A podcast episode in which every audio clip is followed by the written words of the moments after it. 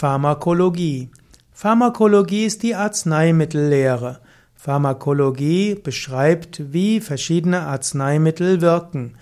Die Pharmakologie geht weit zurück. Es gibt zum Beispiel die antike Pharmakologie. Dort gibt es Ärzte wie Galenos und Dioskurides, die beschrieben haben, welche Medikamente man für was einsetzt.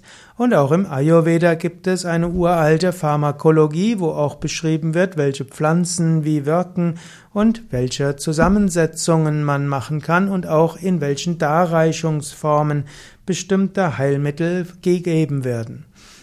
Es gibt ja auch die sogenannte moderne wissenschaftliche Pharmakologie, die entstand im 19. Jahrhundert und die beruht besonders auf Studien, auch wiederholbare Studien. Heutzutage gibt es auch die sogenannte experimentelle Pharmakologie. Dort wird äh, versucht, pharmakologische Eigenschaften von verschiedenen Stoffen herauszufinden. Es gibt die klinische Pharmakologie, die ganz besonders sich beschäftigt mit der Wirkung von Arzneimitteln beim Menschen.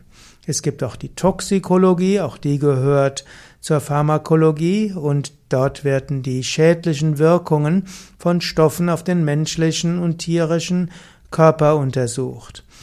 Die Pharmakologie ist äh, also die Lehre von der Wirkung eines Arzneimittels auf dem Organismus.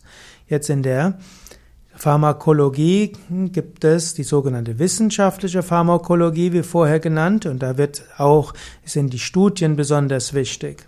Leider ist es so, dass wenig Gelder für, hm, zur Verfügung stehen, die von der öffentlichen Hand verteilt werden.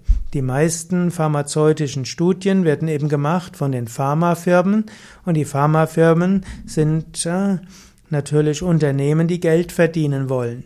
Und sie werden dann empirische Studien hauptsächlich für Medikamente machen, die sie anschließend äh, mit Patenten versehen können, sodass sie relativ hohe Preise dafür verlangen können. Es macht zum Beispiel für ein Pharmaunternehmen wenig Sinn, hm, zum Beispiel die Wirkung von Kamille zu äh, erforschen. Eine große Studie kostet eine Menge Geld, das kann in die Hunderttausend oder in Millionen gehen, wenn man eine ausreichend große Patientengruppe äh, haben will. Und wenn man dort die Millionen investiert und nachher kann jeder damit Geld verdienen, dann macht er sich für das Unternehmen nicht bezahlt. Und so so gibt es leider hauptsächlich Forschung über neue Medikamente, über neue Wirkung, Wirkstoffe, die patentiert werden können und die ausreichend Gewinn geben können. Und so haben es die uralten Heilmittel etwas schwierig mit äh, empirischen Studien. Wer könnte das finanzieren? Studien mit Kamille, mit Pfefferminz, mit der Wirkung von Ayurveda-Mitteln, Mitteln der traditionellen chinesischen Medizin.